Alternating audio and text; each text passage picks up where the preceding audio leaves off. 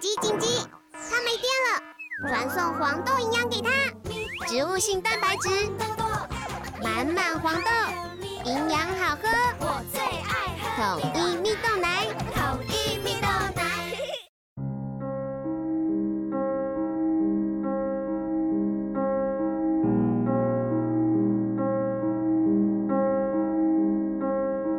Hello, this is Teacher Bear.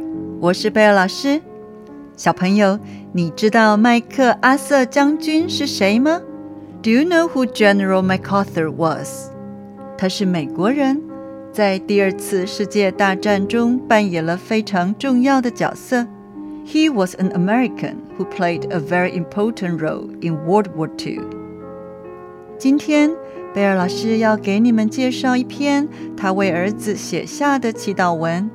Today, I want to introduce to you a prayer that he wrote for his son. 现在就让贝尔老师来念给你听。Now let me read it for you. A Father's Prayer，为子祈祷文。Translated，吴奚真，翻译吴奚真。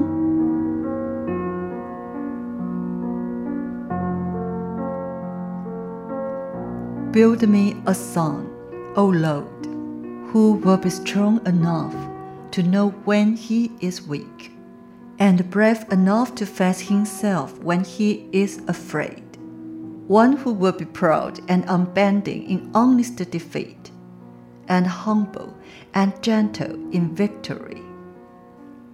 主啊，请陶冶我的儿子，使他成为一个坚强的人，能够知道 自己什么时候是软弱的，使他成为一个勇敢的人，能够在畏惧的时候认清自己，谋求补救，使他在诚实的失败之中能够自豪而不屈，在获得成功之际能够谦逊而温和。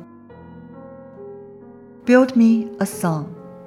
whose wishbone will not be where his backbone should be, a son who will know thee, and that to know himself is the foundation stone of knowledge.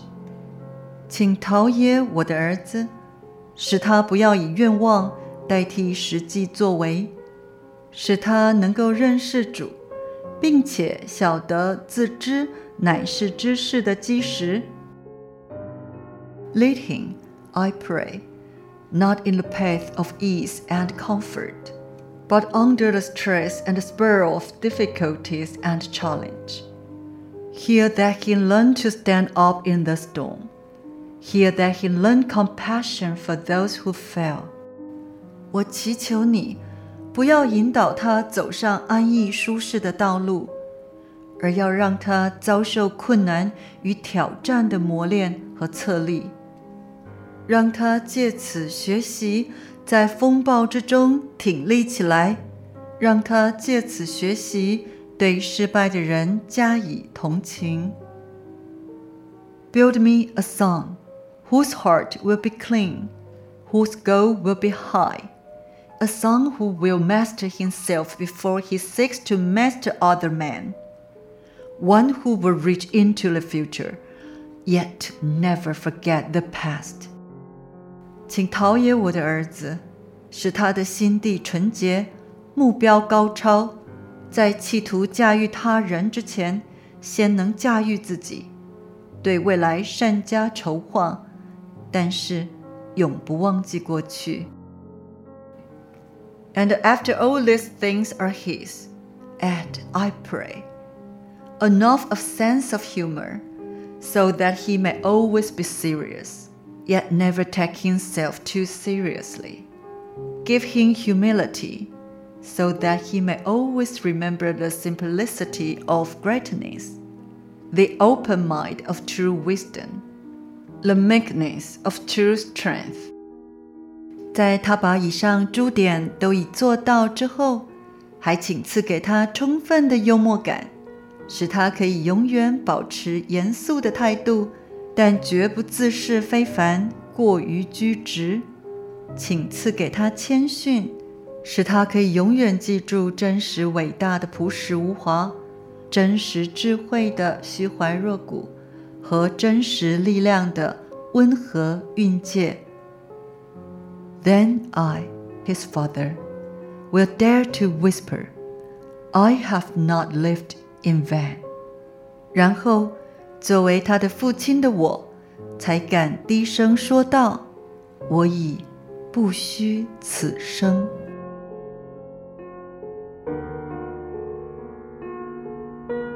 小朋友，贝尔老师知道这篇祈祷文对你来说可能有一点困难。The language of this prayer may be a little difficult for you。但是，贝尔老师希望你先欣赏这些优美的文字。But I hope that you will appreciate the beauty of the words first。然后，贝尔老师知道你一定有办法去理解。And later you will find a way to understand the more difficult parts。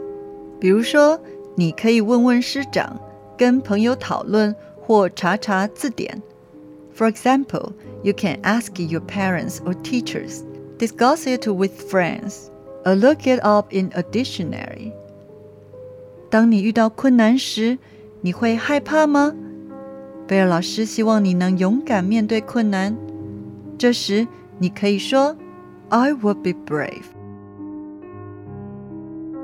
意思是我会勇敢的，请跟贝尔老师再说一次：“I will be brave。”小朋友，贝尔老师希望你能借由这篇祈祷文，思考思考你想成为怎么样的人。I hope you can use this prayer to reflect on who you want to be。还有，你知道父母曾经为你祈祷过什么吗？Do you know what your parents once prayed for you? 你可以问问他们哦。You can ask them. 你呢？你想为父母祈祷什么呢？And you, what prayer would you say for your parents?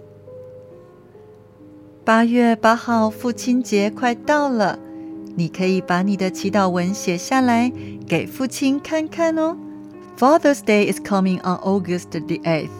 You can write your prayer down and share it with your father.